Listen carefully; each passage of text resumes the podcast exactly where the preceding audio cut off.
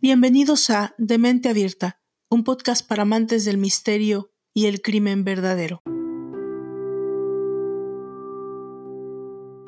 El fetichismo es una forma de parafilia, pero la mayoría de las personas que presentan fetichismo no cumplen con los criterios clínicos de un trastorno parafílico, el cual requiere que el comportamiento, fantasías o impulsos intensos de la persona provoquen malestar clínicamente significativo o deterioro funcional. Existen muchos fetiches. Los habituales son delantales, zapatos, prendas de cuero o látex y ropa interior de la mujer. El fetiche puede reemplazar a la actividad sexual habitual con una pareja o puede integrarse en una actividad sexual con una pareja que lo consienta. La conducta fetichista menor como coadyuvante de una conducta sexual consensual no se considera un trastorno porque no hay angustia, discapacidad ni disfunción significativas. Los patrones y los comportamientos de excitación fetichistas obligatorios más intensos y altamente compulsivos pueden provocar problemas en las relaciones o consumir por completo y destruir la vida de la persona. La definición de fetichismo del diccionario de psicología de Friedrich Dork es uno de los más completos, teniendo en cuenta que sus definiciones se basan en la conjunción de las opiniones de representantes de todas las corrientes psicológicas. Pero es interesante observar que, dependiendo de cada manual o autor, las connotaciones acerca de su consideración como patología o enfermedad varían. Una de las más llamativas es la ofrecida por el psicoanálisis. Freud introduce el término de fetichismo en su ensayo sobre las aberraciones sexuales, enmarcando en la obra Tres ensayos de teoría sexual, publicado en 1905. Freud, por tanto, considera el fetichismo como una aberración sexual y lo incluye en el capítulo dedicado a la situación inapropiada del objeto sexual, en este caso, una transgresión anatómica. Cabe señalar que en la misma categoría de aberraciones, el fundador del psicoanálisis también incluye la homosexualidad y el sexo oral. La definición no se aleja mucho de la vigente en la actualidad el objeto sexual normal es sustituido por otro relacionado con él, pero al mismo tiempo totalmente inapropiado para servir al fin sexual anormal. Y como ejemplo, se cita el pie, que junto a la del zapato es una de las parafilias más comunes. Para su tratamiento, Freud ofrece dos diagnósticos. Existen los fetichismos de tipo limítrofe con lo patológico y de tipo patológico. Las actividades no patológicas se presentan como conexiones normales y determina que es regularmente propio del amor normal cierto grado de fetichismo, sobre todo en aquellos estadios del enamoramiento en el que el fin sexual es inasequible o en lo que su realización aparece desplazada. La patología aparece cuando el deseo hacia el fetiche se fija pasando esta condición y se coloca en un lugar del moral, o cuando el fetiche se separa de la persona determinada y deviene por sí mismo como un único fin sexual. El origen de esta condición psicológica, como ya se ha dicho, reside en la infancia, según la mayoría de los autores, y Freud no será menos. En cuanto a las consideraciones sobre el pie y el zapato, Freud alude como un ejemplo antiquísimo de símbolo sexual que aparece ya en el mito, mientras el zapato es correlativamente símbolo de los genitales femenino, hueco en el que se introduce el pie, mientras que el tacón representa el falo masculino, de ahí la considerada bisexualidad del zapato freudiana. Antes de la llegada del psicoanálisis, el fetichista parecía como un psicópata que coleccionaba objetos de uso femenino para satisfacer con ellos su lascivia. Cuenta el psicólogo alemán Joseph Ratner en su obra Psicología y Patología de la Vida Amorosa, que fue Freud y su psicoanálisis el que discriminalizó las prácticas fetichistas, diferenciándolas entre las normales y las patológicas. El asesino en serie del que hoy nos ocuparemos ya llegó a este mundo sin ser deseado.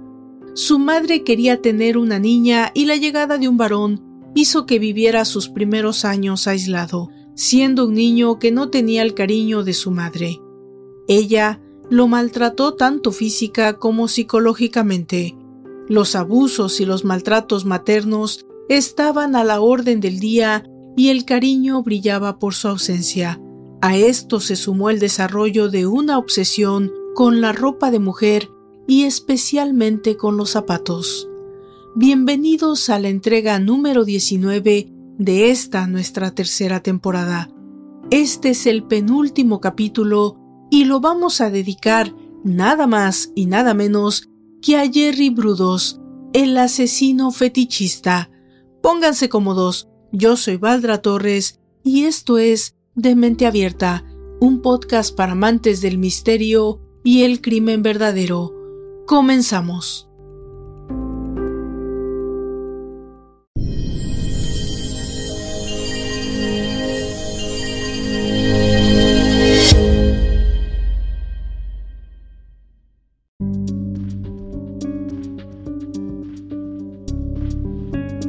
Jerome Henry Brudos nació el 31 de enero de 1939 en el pueblo de Webster, Dakota del Sur. Fue el segundo hijo de la pareja formada por Henry e Eileen, quienes ya tenían un primer hijo varón llamado Larry. Su llegada no estaba planeada y como consolación, su madre esperaba una niña, por lo que desde pequeño Brudos padeció aislamiento y severidad por parte de su madre. Durante la infancia de Jerry, su familia se movió a Portland, Oregon. Cuando Jerome tenía aproximadamente cinco años, sucedió el hecho que marcaría por entero su vida. Jugando por el vecindario cerca de su casa, halló un par de tacones de mujer en un rincón donde estaban apilados botes y bolsas de basura. Cuando la madre descubrió al pequeño usando el par de tacones dentro de su cuarto, su reacción fue de gran sorpresa y enojo. El regaño de la señora hacia el pequeño niño lo dejó profundamente impresionado acerca de la extraña y prohibida naturaleza de los zapatos de tacón de mujer. Desde ese día, y tras la destrucción de los mentados tacones, Jerry Brudos desarrolló un enfermizo fetichismo que lo acompañaría el resto de su vida.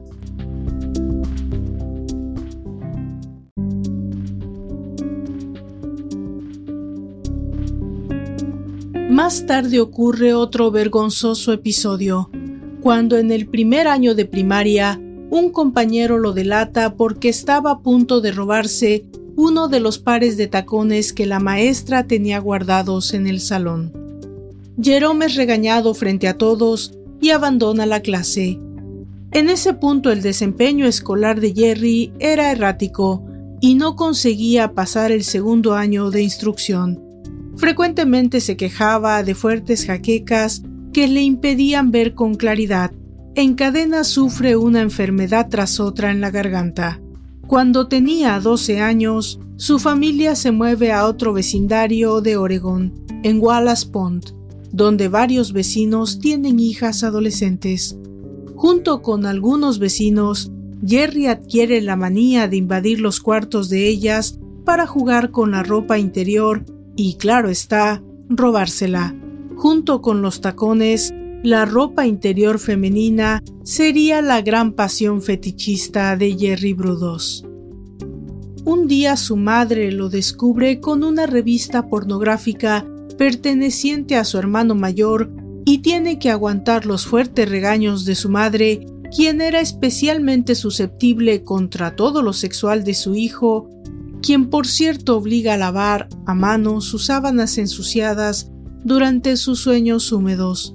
La falta de naturalidad y comprensión de parte de su madre con temas delicados como este no ayudan en nada al desarrollo emocional del joven Jerry Brudos.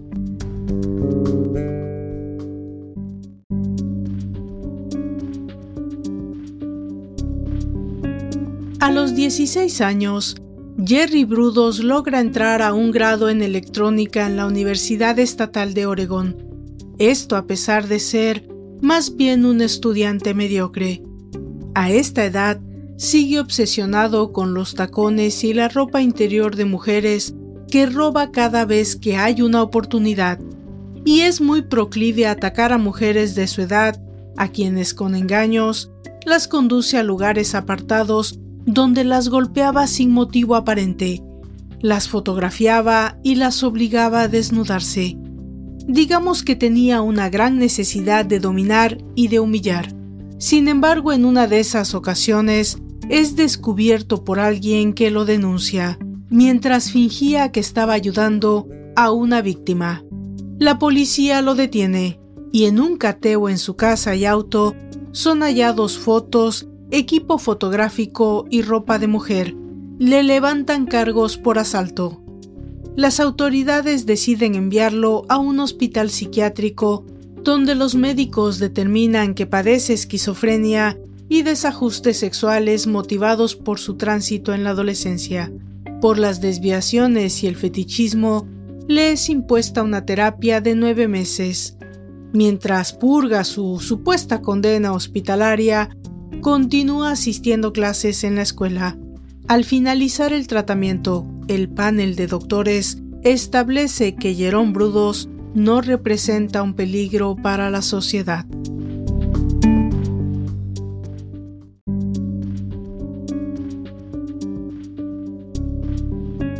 El 9 de marzo de 1959, Jerón Brudos se une a la milicia de su país, realizando su entrenamiento en Georgia y siendo estacionado en el Fuerte Ord en California pero ni con la distracción de sus actividades, ni con la disciplina impuesta por la Armada, Jerry abandona sus extrañas fantasías. Una de ellas consistía en que una mujer coreana lo seducía. Luego de un encuentro sexual violento con ella, terminaba asesinándola.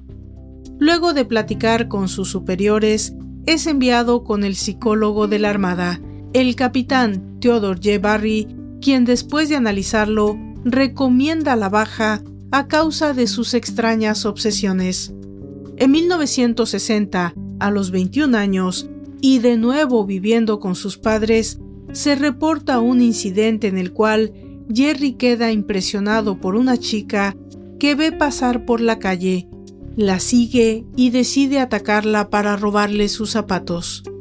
Este tipo de acciones producían un efecto de corte erótico y de dominación para Brudos.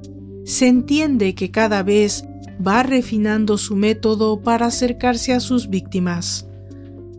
Tras obtener su licencia de manejo, Brudos consigue empleo en una estación de radio.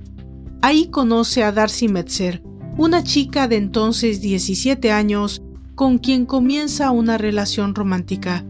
Comprensiblemente los padres de la muchacha desaprueban el noviazgo, pero en un acto de rebelión, ella enfoca toda su atención al extraño electricista. Terminan casándose a mediados de 1962. Tienen su primera hija llamada Megan, pero al principio del matrimonio se tienen que mover mucho a causa de la inestabilidad laboral de Brudos. En 1967, Finalmente, la familia de Jerry Brudos se establece en Portland, donde Jerome ha obtenido un empleo como electricista.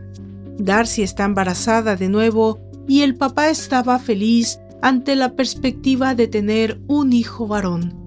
El día del nacimiento de Jason, quiso el destino que Darcy negara a Jerry su presencia durante el parto. Este caprichoso rechazo le provocó una gran tristeza, y muy pronto regresó al robo de zapatos y ropa interior. De hecho, unas cuantas semanas después, Jerome descargó su ira contra una mujer de la ciudad a quien atacó dentro de su casa una vez caída la noche. Logró que se desmayara, la violó, y robó sus pertenencias íntimas. Para un hombre tan depravado como Jerry Brudos, escalar en la gravedad de sus crímenes era simple cosa de tiempo, y tenía que llegar el primero de varios asesinatos atribuidos a su persona.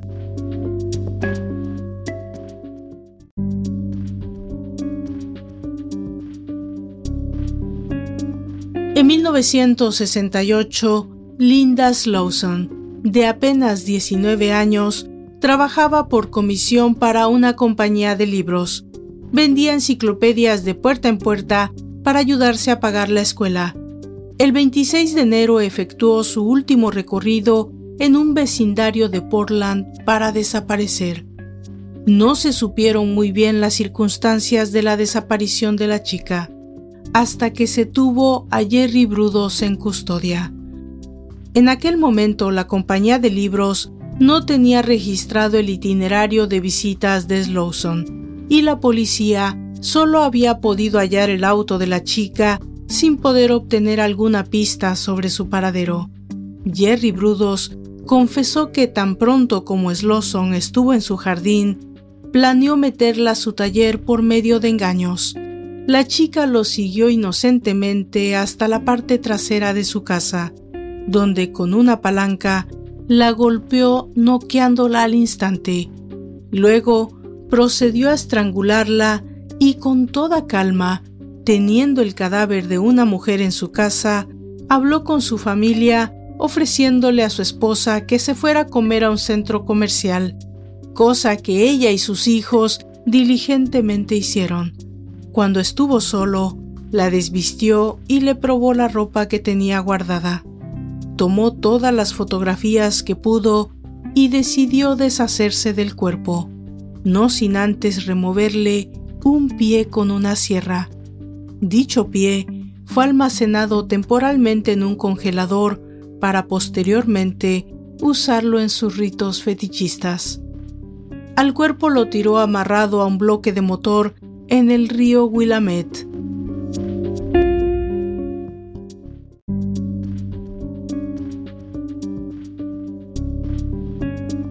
Era el 20 de noviembre, lo recuerdo perfecto.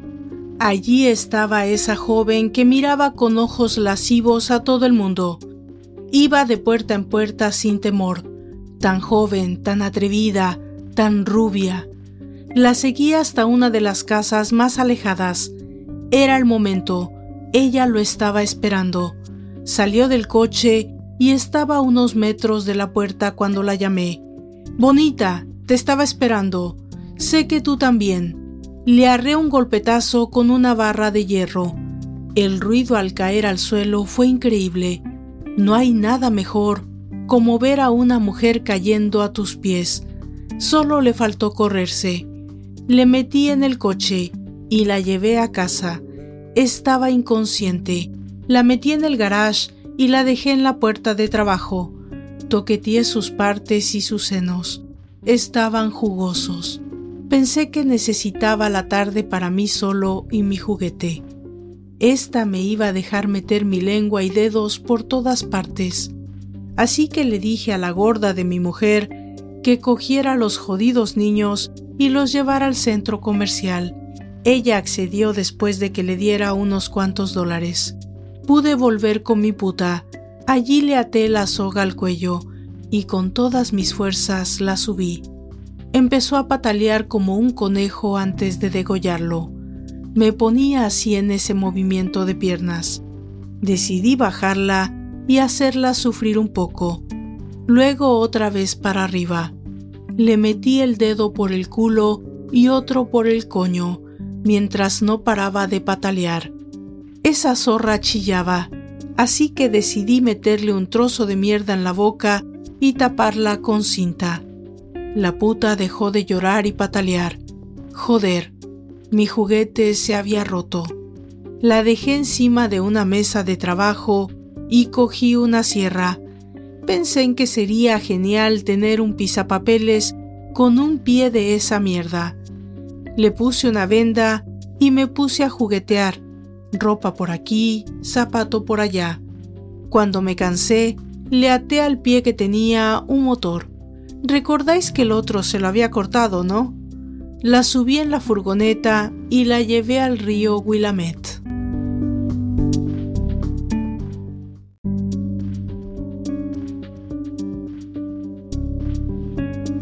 El 26 de noviembre de 1968, Jan Whitney, de 23 años, desapareció igual que Slawson, en circunstancias misteriosas.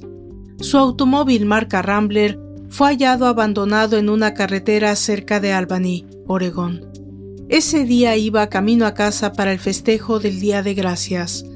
La policía supuso que tras una falla mecánica pidió aventón a alguien y ese alguien la habría secuestrado. En esas épocas y lugares era habitual que las muchachas se transportaran pidiendo aventón, y no era tampoco extraño que los depravados aprovecharon esas abundantes oportunidades para secuestrarlas. Según Brudos, Whitney estaba a un lado de la carretera con su auto descompuesto. A pesar de que estaba acompañada por un par de sujetos de aspecto hippie, no desaprovechó la oportunidad que se presentaba con esta chica. De acuerdo a esto, los tipos no podían componer el auto, así que Jerry se ofreció a ayudar. Tuvo la paciencia de irlos a dejar a cada uno a donde iban, y luego condujo a la chica hasta su casa. Ahí le dijo que esperara mientras él informaba a su mujer que iba a arreglar el auto de la señorita Whitney. Regresó a ella e increíblemente la muchacha aceptó de buen grado los extraños juegos que Brudos jugaba. Probablemente la chica estaba dispuesta a juguetear con un hombre desconocido, pero este no era el indicado. Después de colocarle un lazo en los ojos, la estranguló con él mismo. Después de asfixiarla, tuvo sexo con el cadáver. Llevó el cuerpo a su taller y tuvo sexo numerosas veces más, fotografiándolo con las ropillas femeninas producto de sus robos. Finalmente colgó el cadáver en un gancho con las poleas que había montado en el techo. Cualquiera que hubiera entrado al sitio habría descubierto las actividades criminales de Jerry, pero este no hacía gran cosa por ocultarlas. Se dio el caso que un automóvil se estrelló en su propiedad haciendo un hoyo en la pared si alguien hubiera echado un vistazo, podría haber descubierto algo. Sin embargo, nadie lo hizo. Ni siquiera el aroma muerto llamó la atención de nadie. Igual que Linda Lawson, Jan Whitney fue a dar al río Willamette junto a una pieza de carro muy pesada. Por cierto, Brudos removió un seno al cuerpo con el objetivo de hacer con él un pisapapeles.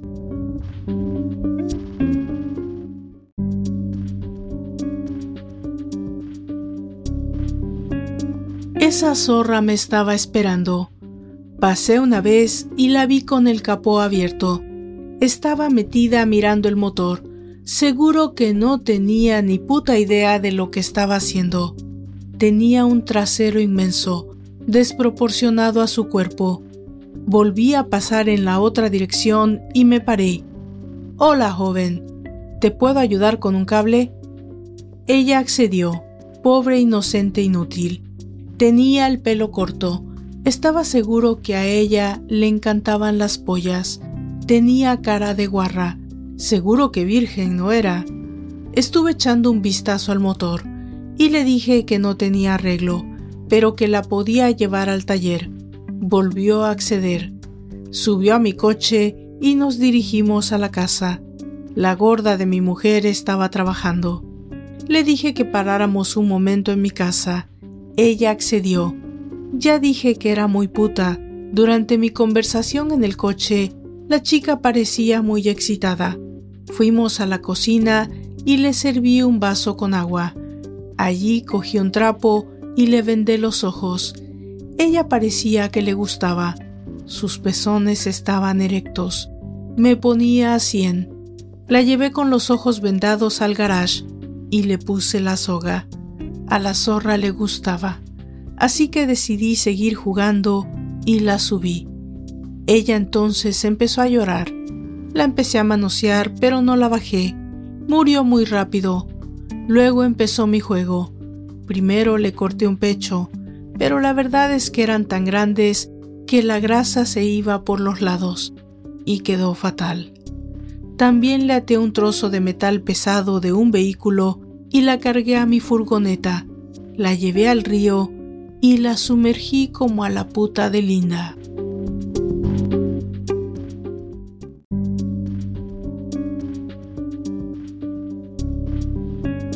Karen Sprinker, una chica de 19 años, fue secuestrada por Jerry Brudos el 27 de marzo de 1969 en un centro comercial al que la víctima había ido para reunirse con su madre. A pesar de que a Jerry no le agradaron los zapatos que la chica calzaba, se decidió por ella tras haber fallado con otra. A punta de pistola la hizo subirse a su carro y la llevó directamente a su casa, donde la violó y la forzó a posar con la ropa interior y zapatos de su colección. La colgó del cuello en su sistema de poleas y la asesinó. El cadáver de Karen sufrió las mismas vejaciones que las dos anteriores. Esta vez fueron removidos los dos senos, dado que había fracasado en su anterior intento por hacer un buen molde para el pisapapeles para que el cuerpo no ensuciara su carro, le colocó un enorme sostén con algodones y gasas. El día de su secuestro, su mamá la esperó por más de una hora. Testigos indicaron que habían visto a una mujer alta muy extraña merodear el estacionamiento de la tienda. Alguien dijo que al ver de cerca a la tal mujer, descubrió que se trataba de un sujeto trasvestido. Todos le sacaron la vuelta al funesto individuo. Sin embargo, este dato no fue relacionado directamente con el secuestro de Karen Sprinker.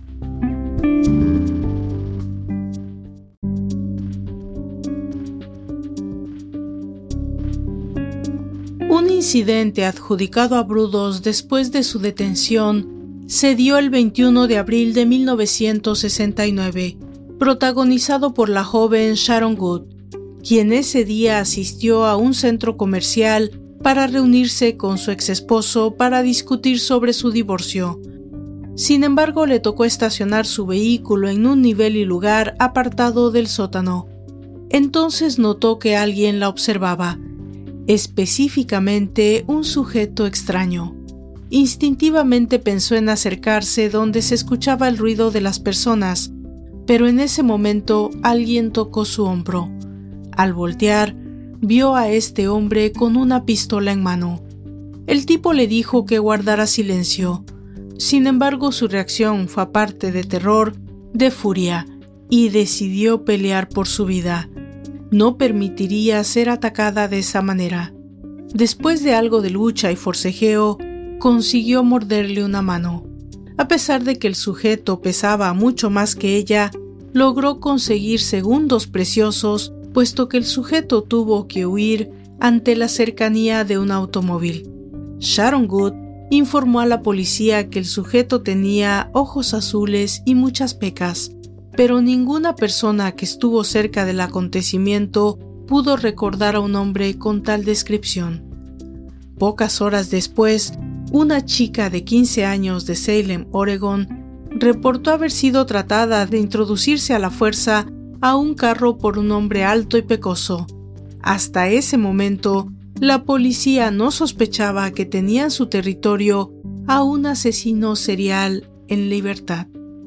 Los estudiosos coinciden en señalar que el estado de Oregon nunca había tratado con criminales seriales, por lo que la respuesta de las autoridades siempre fue más bien tibia e inefectiva.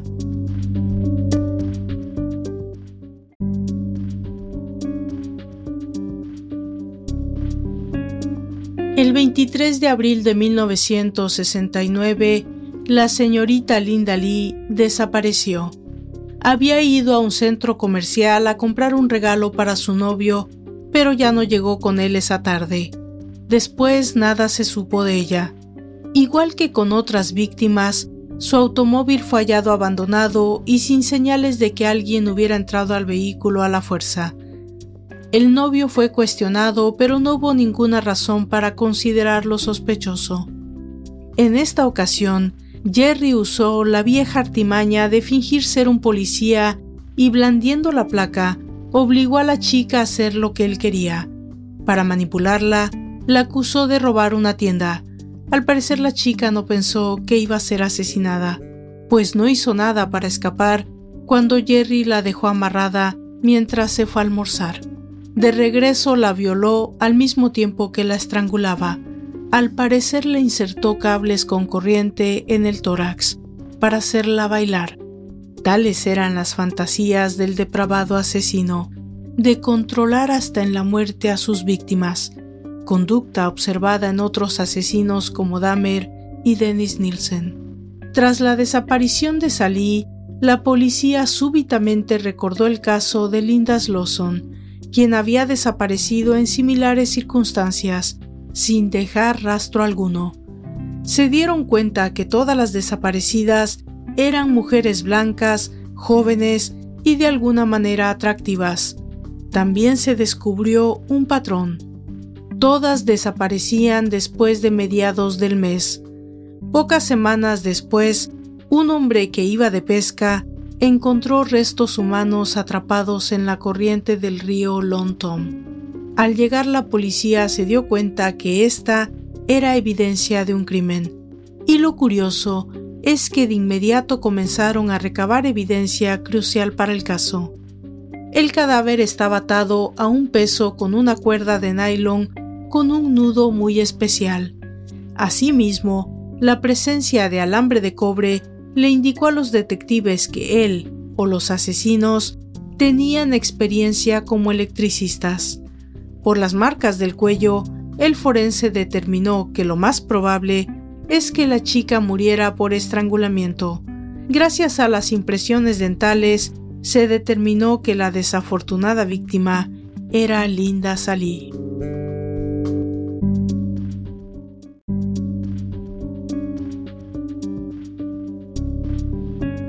Ante el evidente macabro hallazgo, la policía comenzó a buscar exhaustivamente por el río y poco tiempo después se encontraron nuevos restos en descomposición. Encontraron iguales nudos y materiales, lo que reforzaba la idea de que era un solo individuo el sospechoso de los crímenes. También la otra chica hallada estaba atada a un peso. Mediante la ropa que aún conservaba el cadáver, fue posible identificarlo como perteneciente a Karen Sprinker. Tras mayores rastreos, no fallado nada más en las riberas del río. Lo único seguro para la policía es que estaba buscando a un sujeto muy fuerte. Finalmente, alguien en el departamento de la policía tuvo una brillante idea. Investigar en la universidad local, dada la juventud y naturaleza de las víctimas, aquella estrategia dio frutos inmediatos. Los investigadores que interrogaron a las estudiantes de la Universidad Estatal de Oregón se enteraron de la queja de varias señoritas que hablaban de un hombre que les hacía llamadas telefónicas para atraerlas. Además, varias personas habían notado la presencia en el campus de un extraño sujeto pelirrojo y ligeramente gordo. Con tan buena suerte, se pudo contactar a una muchacha que en efecto había accedido verse con este sujeto, quien se describió como veterano de Vietnam en busca de compañía. La chica no tenía intenciones de ver de nuevo al sujeto, dado su comportamiento fuera de lugar. En la cita, este hombre alto y pecoso había querido platicar acerca de las chicas halladas en el río. Además, en un raro desplante, quiso saber por qué ella no tenía miedo de que él la fuera a estrangular. Sin embargo, la policía confiaba en que el hombre le llamaría de nuevo y le pidió a la estudiante que por favor aceptara otra cita más, y así sucedió unos días después. La chica notificó inmediatamente de la hora y el lugar del encuentro a los oficiales.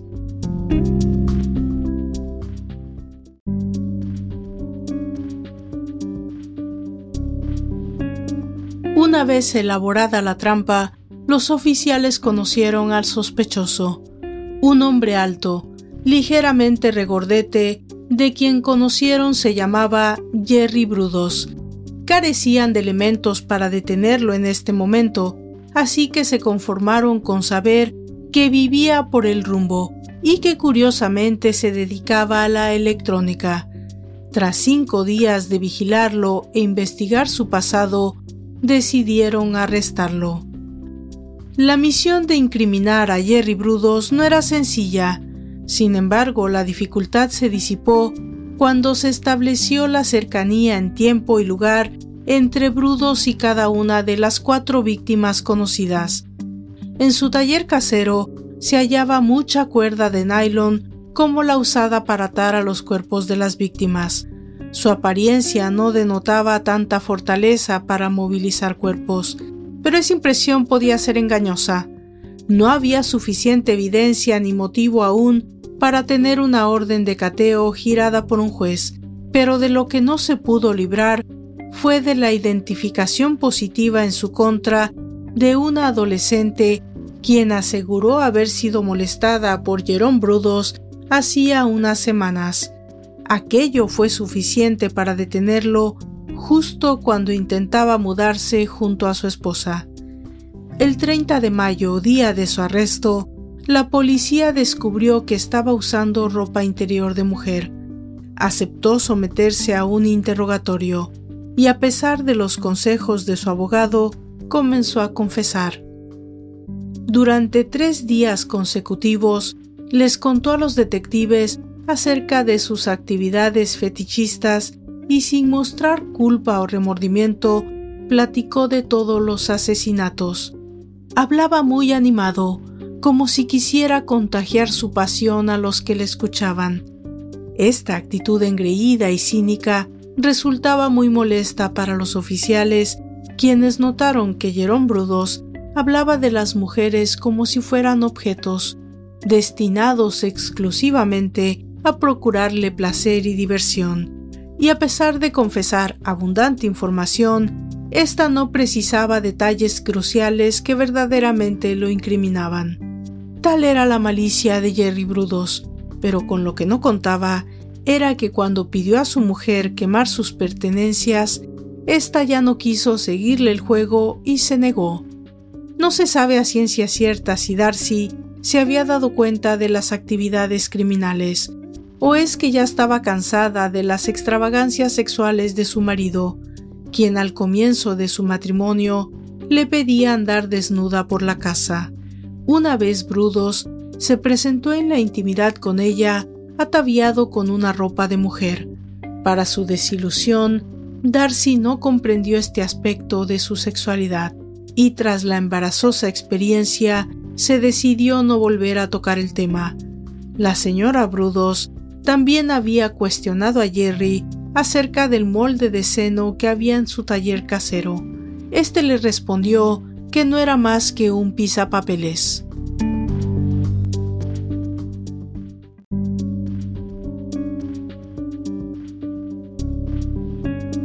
El 2 de junio de 1969 se acusa oficialmente a Jerome Brudos del asesinato en primer grado de Karen Springer y se efectúa el ansiado cateo en su domicilio. El equipo encargado de recolectar los datos quedó estremecido con los hallazgos. Se encontraron primero que nada con el gancho y las poleas empotradas en el techo usados para colgar los cuerpos de las víctimas. También mucha cuerda y cintas presumiblemente usadas para maniatar a las chicas. Apareció el molde del famoso pisapapeles en forma de pecho de mujer. Toda la colección de ropa íntima de mujer, camisones, sostenes, pantimedias y tangas en diversos estilos y tallas. No podía faltar una buena provisión de zapatos de mujer igualmente en diferentes tallas y estilos. Pero lo más espantoso fueron las numerosas fotografías en las que se reflejaba el mismo Brudos, vestido de mujer, y luego apareciendo otras donde estaban sus víctimas en diferentes poses y grados de mutilación. Algunas imágenes tenían recortada la parte donde estaba la cabeza. como para gozar el anonimato de la víctima, pero hubo una fotografía que inclusive causó profunda impresión a los propios abogados de Jerome. En ella aparecía colgada una jovencita en el mencionado gancho de su taller, vestida con un camisón y ligueros. En una esquina inferior de la foto se aprecia un espejo que yace en el suelo donde se refleja la imagen estática del asesino. Se trataba de Jerón Brudos contemplando a la mujer que había matado momentos antes. A pesar de que al momento de comenzar el juicio de Brudos no habían aparecido los cuerpos de Lawson y Whitney, la evidencia física hallada en su casa, la confesión y el testimonio de varias personas constituyeron el llamado cuerpo del delito. Después de la consabida batalla legal en la corte, Brudos fue sentenciado a tres cadenas perpetuas. Sus abogados no podían ya salvar el hecho de la culpabilidad de Brudos. La evidencia así lo mostraba, pero se enfocaron en demostrar que el detenido había perdido el control de sus actos tras un accidente laboral cuando tocó accidentalmente un cable con mucha corriente. Después de aquel incidente, le habían dado fuertes dolores de cabeza y había comenzado a fantasear en guardar cuerpos de chicas en su refrigerador. Siete psicólogos analizaron al acusado para finalmente determinar que a pesar de tener un agudo desorden de personalidad y demostrar parafilias, el señor Jerón Brudos era perfectamente capaz de discernir entre el bien y el mal.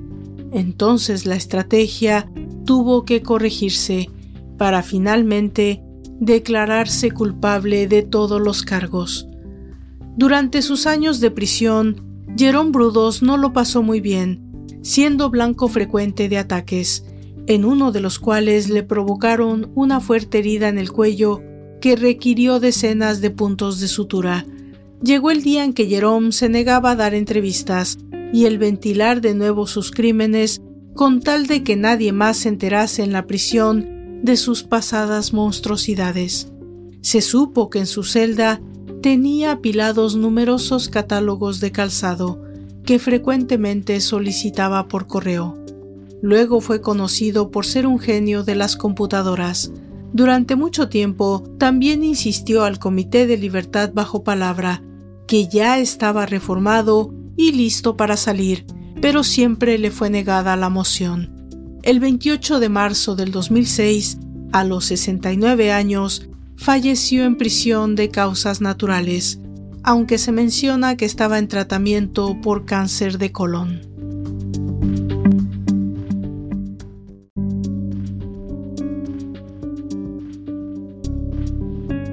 Hemos llegado al final de esta entrega número 19 de nuestra tercera temporada dedicado a asesinos seriales. La próxima semana haremos entrega del capítulo número 20 y final de la misma. Ha sido un verdadero placer hacer toda una temporada con mis asesinos seriales favoritos, pero nos preparamos para una cuarta temporada llena de sorpresas. Yo soy Valdra Torres y los invito a que me sigan en mis redes sociales, en Facebook, en Twitter, en Instagram y si me están escuchando desde el canal de YouTube, por favor suscríbanse, denle clic a la campanita y si les gusta el contenido, compártanlo y así me ayudan a darle más visibilidad al proyecto. Hasta la próxima.